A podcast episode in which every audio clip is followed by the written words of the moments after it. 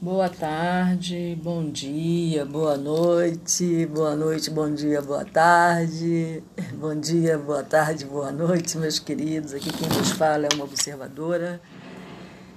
É... Estamos aqui para uma, mais uma leitura do livro A Erva do Diabo, de Carlos Castanheda. Espero que a leitura esteja sendo proveitosa para a vida de todos nós ver o que, que a gente pode aprender aí com Dom Juan, com Carlos, possamos colocar em prática para a nossa própria evolução e daqueles que estão à nossa volta. Bom, eu parei aí. É, na última experiência né, de Carlos Castanheda com o se eu não me engano. Ai meu Deus, eu tô meio perdida aqui, que eu tava com atenção em outra coisa, sabe? É, última experiência de Dom Juan com a erva do diabo, né, em que ele, digamos assim, voou. E ele ficou fazendo várias perguntas, é, tentando encontrar um raciocínio lógico para o que ele tinha vivido, né? Ele queria que Dom Juan o respondesse de forma prática e lógica, racional, tudo o que ele tinha vivido né, no espiritual, digamos assim. É... Então, vamos continuar a leitura.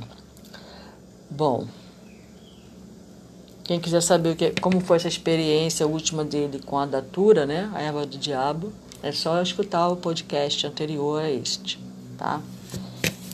Tá tudo lá. Vamos continuar. Reunir os ingredientes, reunir os ingredientes e prepará-los para a mistura do fumo constituíam um ciclo anual. No primeiro ano, Dom Juan ensinou-me o processo. Logo no início, Dom Juan fala sobre o fumo.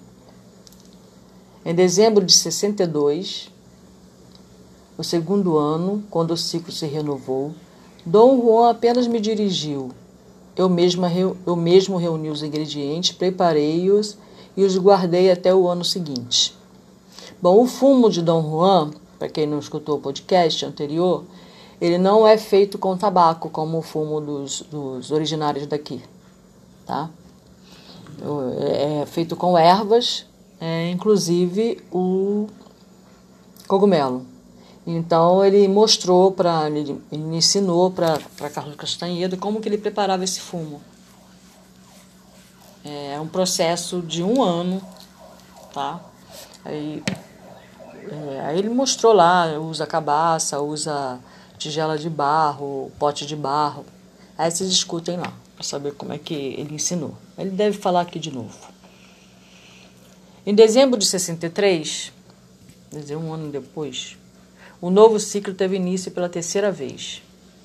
Dom Juan, então, me mostrou como combinar os secos que eu colhera e preparara no ano anterior, os ingredientes secos, né, as ervas secas. Pôs a mistura do fumo numa bolsinha de couro e saímos mais uma vez para colher os vários componentes para o ano seguinte. Quer dizer, você deixava preparado um ano, esperava secar um ano espera secar um ano, né, os ingredientes, as ervas. E aí antes de aí você pega aquele seco, guarda, né? Ele botou aí numa bolsinha de couro.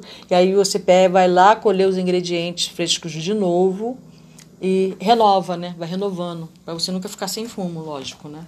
Então você vai renovando e fazendo todo o processo até e deixa ali acontecer por um ano, tá?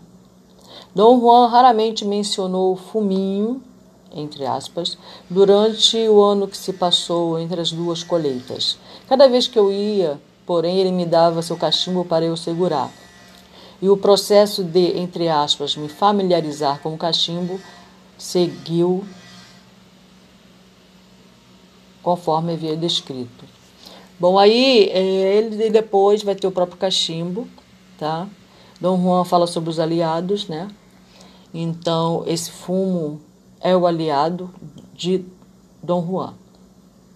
Ele não se adaptou e o aliado do mestre dele era a datura, a erva do diabo, tá? Então vamos lá. Colocou o cachimbo em minhas mãos gradativamente. É, uma, é um, um, um ritual, digamos assim, também, né? Para ele se familiarizar, para ele se conectar, se sintonizar com o cachimbo. Só que era o cachimbo do Dom Juan, que foi passado do mestre dele, né? Para ele, tá? Colocou o cachimbo em minhas mãos gradativamente. Exigia uma concentração completa naquele ato e dava-me orientações explícitas. Qualquer mau jeito com o cachimbo resultaria inevitavelmente em minha morte ou na dele, dizia. Assim que terminamos o terceiro ciclo da coleta e preparação, Dom Juan começou a falar do fumo como aliado pela primeira vez em mais de um ano. Vamos ver o registro agora de segunda-feira, 23 de dezembro de 1963. Estávamos voltando de carro para a casa dele depois de colher umas flores amarelas para a mistura.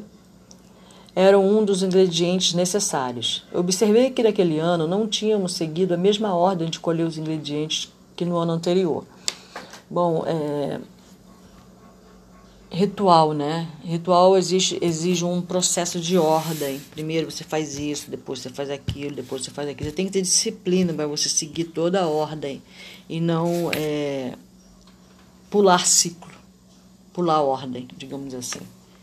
Fazer com pressa, né? Exige tempo, exige concentração, meditação, entrega quando você vai fazer um ritual. Observei, então vamos lá, ele riu e disse que o fumo não era temperamental nem mesquinho como a erva do diabo.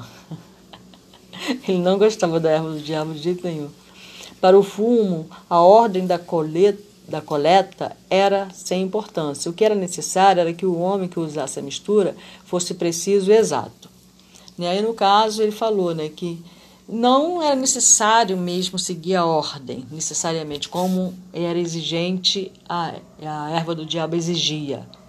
Todo o preparo numa ordem, que não podia sair daquela ordem, senão dava ruim todo o processo. Tá? Perguntei a Dom Juan o que iríamos fazer com a mistura que ele tinha preparado e me dado para guardar. Respondeu que era minha e acrescentou que eu tinha de utilizá-la o mais breve possível. Perguntei quanto era necessário de cada vez. O saquinho que ele me dera continha mais ou menos três vezes a quantidade que uma bolsinha de fumo normal conteria. Disse-me que eu teria de usar todo o conteúdo de meu saco em um ano, e a quantidade que eu precisaria cada vez que fumasse era assunto pessoal. Queria saber o que aconteceria se eu nunca acabasse o saco. Dom Juan disse que nada aconteceria, o fumo não exigia nada. Ele mesmo não precisava mais fumar. Aí, no caso, é pitar, tá? É, porque fumo nos remete à ideia de tragar, né? E agora, nesse fumo, eu sei que o fumo do tabaco você não traga, porque você não traga tabaco.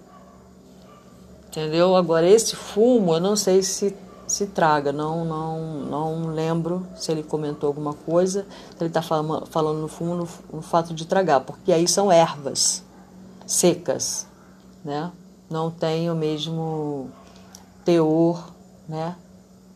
Do, do fumo do tabaco em si, né? É. Então, só sei que com tabaco, a gente, quando faz o fumo com tabaco, a gente não traga, tá? Porque tabaco não se traga. Queria saber o que aconteceria se eu nunca tá. Depois disso, emendou-se e disse que raramente tinha de fumar. Perguntei-lhe o que o fazia, o que fazia com a mistura que não fumava. Mas ele não respondeu. Disse que a mistura não prestava mais, se não fosse usada dentro de um ano. Ele jogava fora, né? Eu acho. É, exato não foi usada durante um ano, é, é o tempo de validade desse fumo. Nesse ponto, tivemos uma longa discussão. Não formulei minhas perguntas direitas e as respostas dele pareciam confusas. Justo, né? Eu queria saber se a mistura perderia suas propriedades anteógenas ou seu poder depois de um ano, assim tornando necessário o ciclo anual, mas ele insistiu que a mistura não perderia seu poder em época alguma. A única coisa que acontecia, falou, era que um homem não precisaria mais dela, pois teria preparado um novo suprimento. Tinha de dispor do que sobrasse da minha da mistura velha de determinada maneira que Dom Juan não me quis revelar nesse ponto.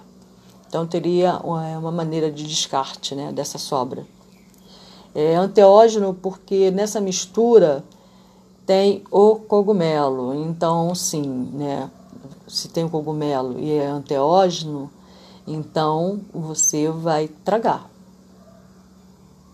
Tá bom? Pelo que eu entendi. É, Terça-feira, 24 de dezembro de 63. Disse que não precisava mais fumar, Dom Juan? Sim, porque o fumo é meu aliado e não preciso mais fumar. Posso chamá-lo a qualquer momento, em qualquer lugar. Quer dizer que ele vem mesmo que você não fume? Quero dizer que vou até ele livremente. Eu vou até ele livremente. O aliado é um espírito, né? Aí Dom Juan entende, fala do aliado, é um espírito que está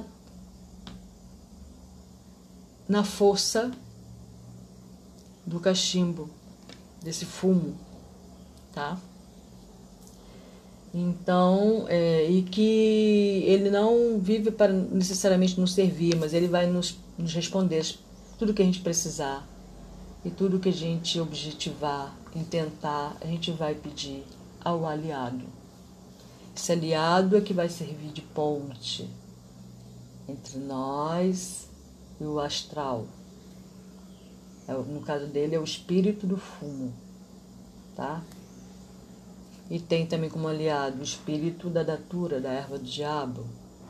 Né? Já mescalito, que é o, o peiote, e creio também a Huasca, não, não agem como aliado porque eles são mestres. Tá? Então eles não podem ser aliados de ninguém. Também poderia fazer isso se conseguir fazer dele seu aliado, sim. 31 de dezembro de 63. Na quinta-feira, 26 de dezembro, tive minha primeira experiência com o aliado de Dom Juan, o fumo. O dia todo andei de carro com ele e trabalhei para ele. Voltamos para casa tardinha. Mencionei que não tínhamos comido nada o dia todo. Não se preocupou nem um pouco. Em vez disso, começou a dizer-me que era essencial que eu me familiarizasse com o fumo. Disse que eu tinha de experimentá-lo. Eu tinha de experimentá-lo eu mesmo para compreender sua importância como aliado. Sem me dar oportunidade de dizer coisa alguma, Dom me disse que ia acender o cachimbo dele para mim, naquele momento. Procurei dissuadi-lo, argumentando que não acreditava estar preparado. Disse-lhe que achava que não tinha é, me aliado com o cachimbo por bastante tempo, me sintonizado né, com o cachimbo por bastante tempo. Mas ele é, disse que não me restava mais muito tempo para aprender. Eu tinha de usar o cachimbo muito breve. Pegou o cachimbo da bolsinha e afagou. Sentei-me no chão ao lado dele e tentei desesperadamente, fi... tentei desesperadamente ficar enjoado e desmaiar fazer qualquer coisa para adiar esse passo inevitável. o quarto estava quase escuro. Dom Juan tinha acendido querosene e o colocara no canto. Geralmente mantinha, mantinha o quarto numa semi-escuridão repousante, a luz amarela sempre calmante. Mas dessa vez a luz fraca e inusitadamente vermelha era enervante. Desamarrou seu saquinho de mistura sem tirá-lo do cordão preso ao pescoço. Pegou o cachimbo pertinho dele e colocou-o de sua camisa. E pôs um pouco da mistura dentro do fez com que eu observar. Ah, tá. Colocou, porque tá a tradução, tá, gente? A tradução tá um pouquinho estranha. e pôs um pouco da mistura dentro e fez com que eu observasse aquilo, dizendo que se se a mistura derramasse, se derramasse, cairia dentro da camisa. Então ele colocou a camisa embaixo com o cachimbo, né? Entendeu, né? É... Juan encheu três quartos do fornilho, né? Que é aquela parte do cachimbo, e depois amarrou o saquinho com uma das mãos, enquanto segurava o cachimbo com a outra. Pegou um pratinho de barro, deu-o a mim e pediu que fosse buscar uns carvãozinhos do fogo lá fora. Fui para os fundos da casa e peguei um punhado de carvão de, do fogo de tijolo. Voltei depressa para o quarto. Eu estava muito preocupado. Era como um pressentimento. Dom Juan era assim, né? É, o mestre dele tem que fazer. Tem jeito. Sentei-me junto de Dom Juan e entreguei-lhe o pratinho. Olhou para o prato e calmamente disse que os carvões eram grandes demais. Queria menores, que coubessem dentro do fornilho do cachimbo. Voltei para o fogão e peguei outros. Segurou o prato de carvões, carvões, carvões e colocou-o diante de, de si. Estava sentado de pernas cruzadas e metidas de, embaixo dele. Olhou para mim pelo canto do olho e debruçou-se para a frente, até o queixo quase encostar nos carvões. Segurou o cachimbo da mão esquerda e, com um movimento muito rápido de sua mão direita, pegou um pedacinho de carvão em brasa e colocou-o no formilho do cachimbo. Depois sentou reto e, segurando o cachimbo nas duas mãos, levou-o à boca e tirou três baforadas. Estendeu os braços para mim e, num cochicho forte, disse-me que pegasse o cachimbo com as duas mãos e o fumasse. A ideia de recusar o cachimbo e fugir me passou pela cabeça por um momento. Mas Dom Juan tornou a dizer, ainda num sussurro, que eu pegasse o cachimbo e fumasse. Olhei para ele.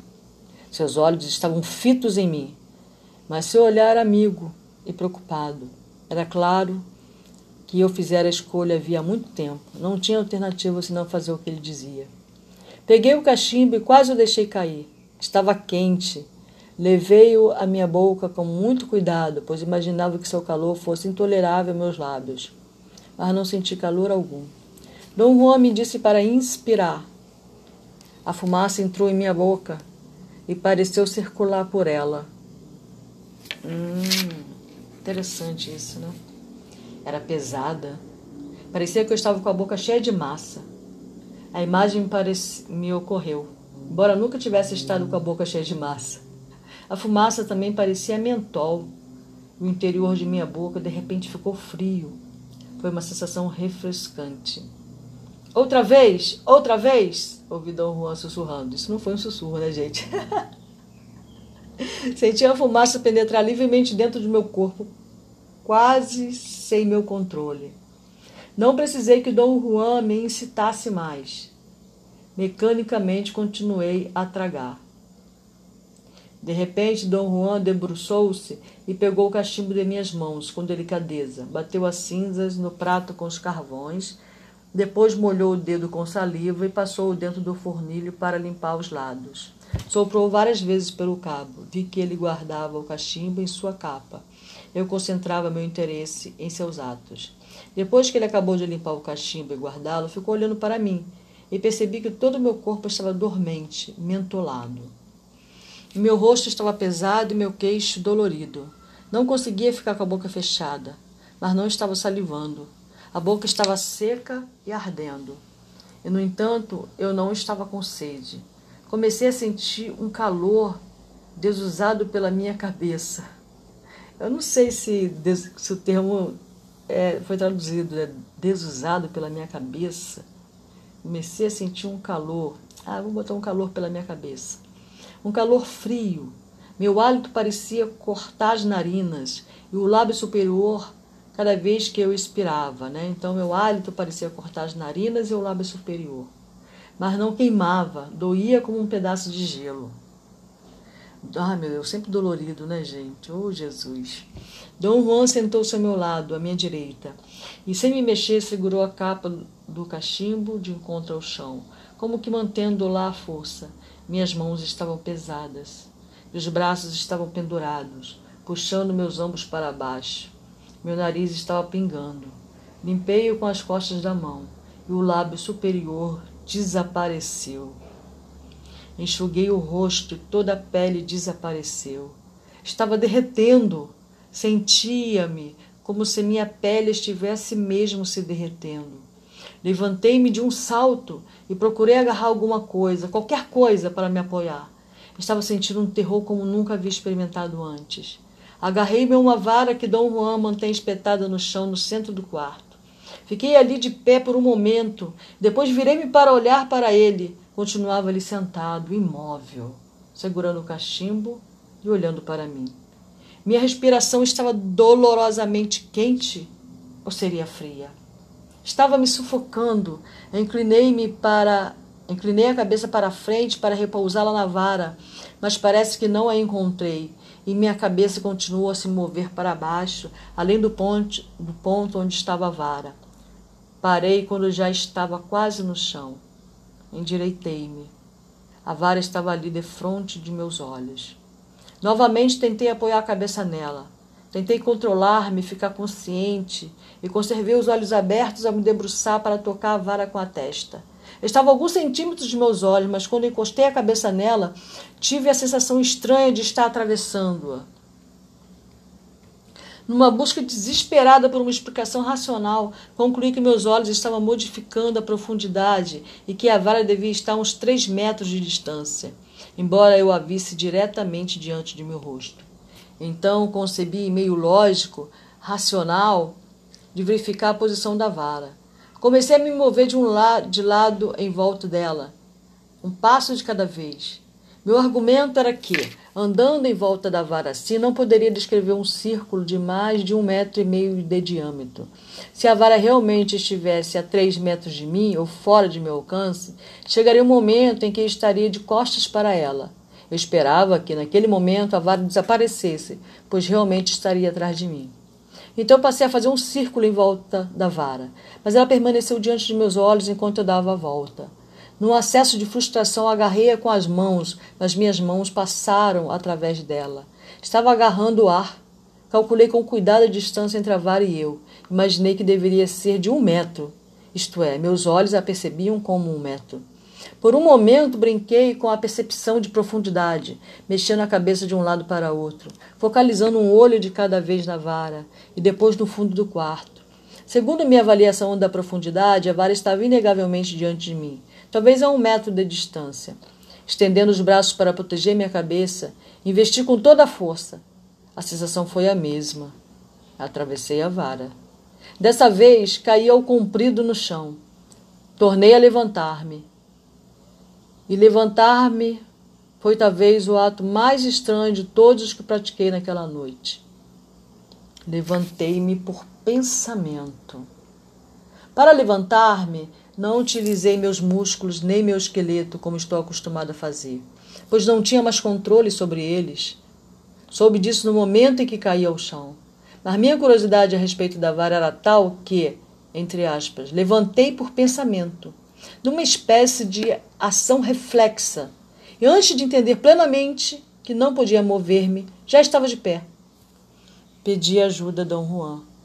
No momento, gritei freneticamente altos brados, mas Dom Juan não se mexeu.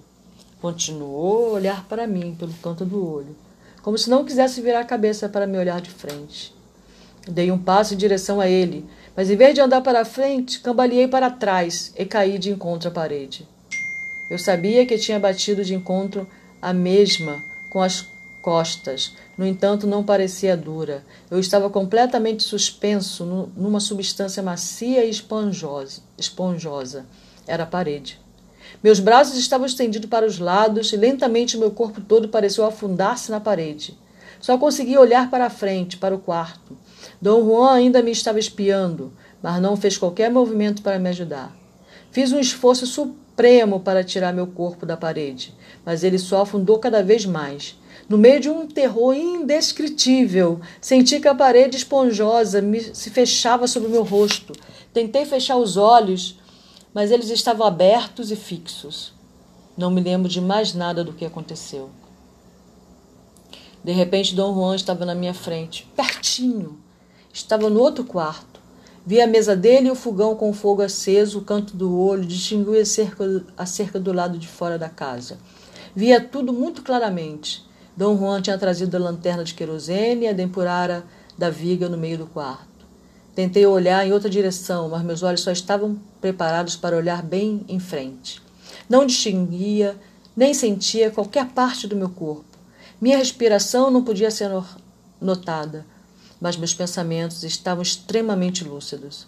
Estava claramente consciente de tudo o que se passava diante de mim. Dom Juan acercou-se de mim e a clareza do espírito acabou. Alguma coisa pareceu parar em mim. Não havia mais pensamentos. Vi D. Juan aproximando e odiei-o. Queria estraçalhá-lo. Podia tê-lo naquele momento, mas não conseguia mexer-me. A princípio senti vagamente uma pressão na cabeça, mas isso desapareceu. Só restava uma coisa: uma raiva avassaladora contra Dom Juan. Eu ouvi alguns centímetros e queria despedaçá-lo com as unhas. Senti que estava gemendo. Alguma coisa dentro de mim começou a convulsionar-se. Ouvi Dom Juan falando comigo. Sua voz era suave e calmante, e pareceu-me infinitamente agradável. Chegou ainda mais perto e começou a recitar uma canção espanhola de Ninar. Senhora Santana, por que chora o bebê?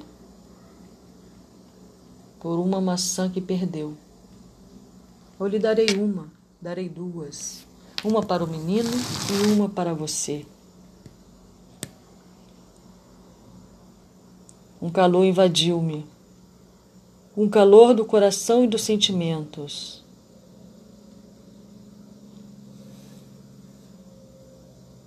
O som do Dom Juan era um eco distante. Lembrava as recordações esquecidas da infância. A violência que eu sentira antes desapareceu. O ressentimento transformou-se num anseio, um afeto alegre por Dom Juan. Falou que eu devia esforçar-me por não adormecer, que eu não tinha mais corpo e que estava livre para transformar-me naquilo que quisesse. Deu um passo atrás. Meus olhos estavam no nível normal, como se eu estivesse de pé diante dele. Estendeu-me os dois braços e disse que eu entrasse dentro deles. Ou eu avancei, ou eu avancei, ou ele se aproximou de mim. As mãos deles estavam já no meu rosto, nos meus olhos, embora eu não as sentisse. Entre dentro do meu peito, ouvi-o dizer. Senti como se eu estivesse engolindo. Era a mesma sensação de esponjosidade da parede. Então ouvi a voz dele me ordenando para olhar e ver. Não o distinguia mais. Aparentemente meus olhos estavam abertos, pois via lampejos de luz num, num campo vermelho. Era como se eu estivesse olhando para uma luz de olhos fechados. Então meus pensamentos se ligaram de novo. Voltaram numa rápida barragem de imagens. Rostos, cenas. Cenas sem qualquer coerência apareciam e sumiam. Era como um sonho rápido em que as imagens se supõem e mudam, sobrepõem e mudam. Os pensamentos começaram a diminuir em número e intensidade e logo desapareceram de novo. Só havia uma consciência de afeição, de estar feliz. Não conseguia distinguir formas nem luz. De repente fui puxado para cima. Senti distintamente que estava sendo levantado. Estava livre, movendo-me com uma extraordinária leveza e velocidade na água ou no ar. Nadava como uma enguia, contorcia-me e virava, e me alçava e baixava à vontade. Senti um vento frio soprando em volta de mim, e comecei a flutuar como uma pluma, para diante e para trás, para baixo e para cima e para baixo.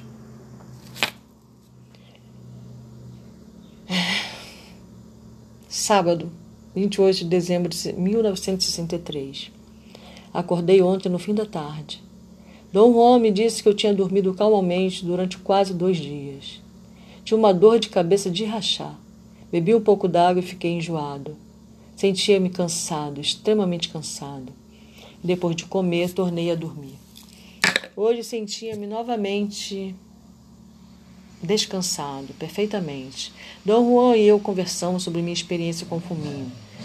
Pensando que ele, tinha, que ele queria que eu contasse a história toda como eu sempre fazia, comecei a descrever minhas expressões, minhas, minhas impressões.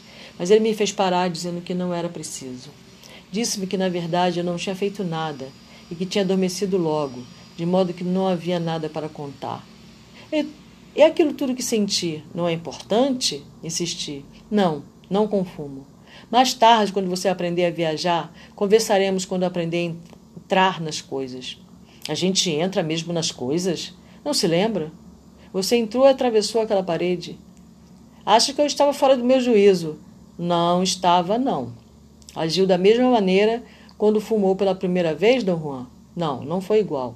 Temos personalidades diferentes. Como foi que vocês que você se comportou? Dom Juan não respondeu. Reformulei a pergunta e tornei a indagar, mas ele disse que não se lembrava de suas experiências e que minha pergunta era o mesmo que perguntar a um pescador o que ele sentira da primeira vez que pescara. Falou que o fumo como aliado era único. Eu lembrei-lhe de, de ele dele também dissera que Mescalito era único. Argumentou que cada qual era único, mas que eram diferentes em qualidade. Mescalito é um protetor porque fala com você e pode guiar seus atos, disse ele. Mescalito ensina a maneira certa de viver e você pode vê-lo porque ele está fora de você. O fumo, por outro lado, é um aliado. Transforma você e lhe dá poder sem jamais mostrar sua presença. Não pode conversar com ele, mas sabe que ele existe porque ele leva embora seu corpo e o torna leve como ar. No entanto, você nunca o vê, mas está ali, dando-lhe poder para realizar coisas inimagináveis, como quando lhe tirara seu corpo. Senti mesmo como se tivesse perdido meu corpo, Dom Juan. E perdeu. Quer dizer, eu não tinha mesmo corpo? O que é que você acha? Bem, não sei. Só posso dizer-lhe o que eu sentia. É só isso que existe na realidade, o que você sentia. Mas como é que você me via, Dom Juan? Como é que eu lhe aparecia? Como ouvia, não importa. É como na ocasião em, em que agarrou a vara, sentia que não estava ali e deu a volta à vara para se certificar de que estava lá. Mas quando saltou em cima dela, tornou a sentir que não estava ali realmente. Mas você me via como estou agora, não? Não, não estava como está agora. É verdade, se admito. Mas tinha meu corpo, não tinha, embora não pudesse senti-lo? Não, que diabo! Não tinha um corpo como o que tem hoje. Então o que aconteceu com o meu corpo? Eu pensava que você entendesse. O fuminho levou seu corpo. Mas para onde foi? Como afinal você espera que eu saiba disso? Era inútil insistir em tentar obter uma explicação racional. Disse-lhe que não queria discutir nem fazer perguntas bobas, mas se eu aceitasse a ideia de que era possível perder meu corpo, perderia toda minha racionalidade. Respondeu que eu estava exagerando, como sempre, e que não tinha perdido nem ia perder nada por causa do fuminho. Terça-feira, 28 de janeiro de 1964. Perguntei a Don Juan o que ele achava da ideia de dar o fumo a qualquer pessoa que desejasse ter experiência. Respondeu indignado que agir assim seria o mesmo que matá-la, pois ela não teria ninguém para guiá-la. Então não tentem fazer isso em casa, hein, crianças? Com cogumelozinho. Pedi a Dom Juan para explicar o que queria dizer. Falou que eu estava ali, vivo e conversando, porque ele me trouxera de volta.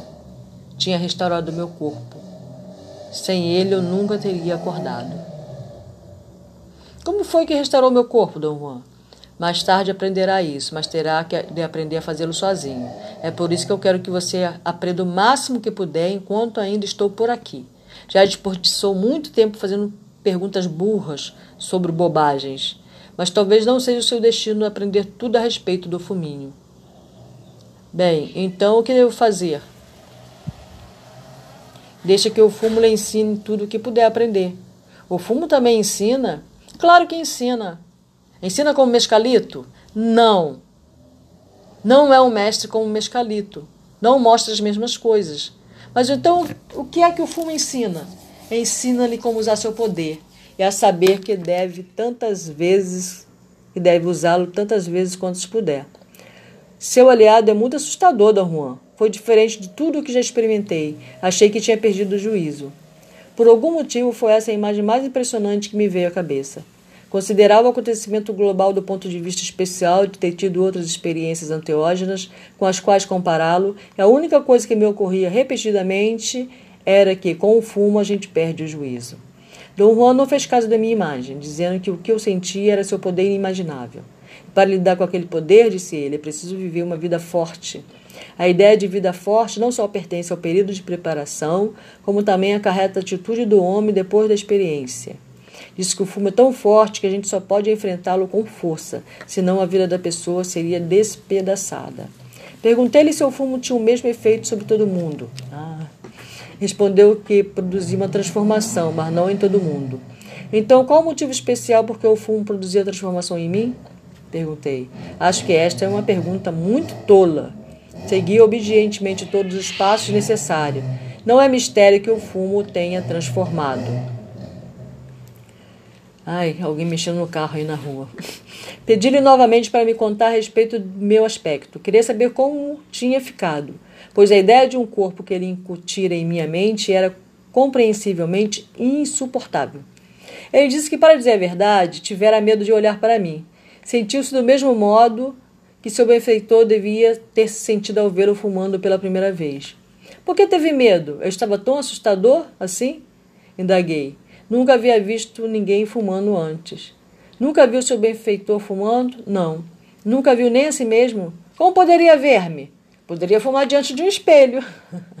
Bobo, cara. Não respondeu, mas voltou-se para mim e sacudiu a cabeça. Tornei a perguntar se era possível olhar no espelho. Respondeu que seria possível, embora inútil, pois a pessoa provavelmente morreria de susto, se não de outra coisa. Então a gente deve ficar assustador, falei. A vida toda pensei sobre isso mesmo, disse ele. No entanto, nunca fiz perguntas. Não espiei no espelho, nem me lembrei disso. Então, como posso descobrir? Terá de esperar, assim como eu fiz, até você dar o fumo a outra pessoa. Se algum dia o dominar, é claro. Então verá como fica um homem. É essa a regra. O que aconteceria se eu fumasse em frente a uma câmara e tirasse um retrato de mim? Não sei. O fumo provavelmente se voltaria contra você. Mas suponho que o considere tão inofensivo que pensa que pode brincar com ele. Disse que não pretendia brincar, mas que ele já me havia dito que o fumo não exigia estágios, e pensei que não havia mal em querer saber qual a aparência da pessoa fumando. Corrigiu-me, explicando que tinha querido dizer que não havia necessidade de seguir uma ordem determinada, como no caso da erva do diabo. O que era necessário com o fumo era a atitude adequada, disse ele. Desse ponto de vista, a gente tinha de ser exato ao seguir a regra. Deu-me um exemplo explicando que não fazia diferença qual o ingrediente da mistura a ser apanhado primeiro, contanto que a quantidade fosse correta. Perguntei se haveria algum mal em contar a terceiros a respeito de minha experiência. Respondeu que os únicos segredos que não podiam ser revelados eram como fazer a mistura, como se mover e como voltar. Os outros assuntos não tinham importância. Então é isso, pessoal. Terminei a leitura de hoje, né? Foi interessante, assustadora. Não tentem fazer isso em casa, tá? É assunto sério, muito sério. Né? Sei que às vezes a gente fica dizendo, ai, vai, eu adoro um cogumelo, vou experimentar um cogumelo. Não, o cogumelo não tem importância experimentar. Mas essa mistura que ele ensina no início, lá atrás ele ensina como faz o preparo. Mas ele não fala qual é essa, essa planta amarela, se eu não me engano. Vou até dar uma olhadinha. Mas ele não fala com essa planta amarela. Obviamente tem outros enteógenos aí envolvidos, não só o cogumelo, tá? Então é isso, eu vou terminar a leitura de hoje. É, foi bastante interessante, assustadora, né? A gente vê aí que as medicinas da floresta são. Porque envolvem enteógenos, né? Então são bem fortes, né? Mesmo o rapé, em que a gente não entra nesse processo né, é, psicodélico, digamos assim. Mas é, eu sinto muita força do rapé quando eu faço na minha vibração, eu sinto as vibrações. Então é isso, gente. É, tá aí, as medicinas da floresta são sempre assustadoras, alimentadoras, transformadoras, depende, né? Quem está usando, qual o intento que está usando. Ali no caso foi de aprendizagem, né? Mas deve ter sido muito, muito estranho, né, gente? Você não sentir seu próprio corpo. Você entrar no vazio da mente.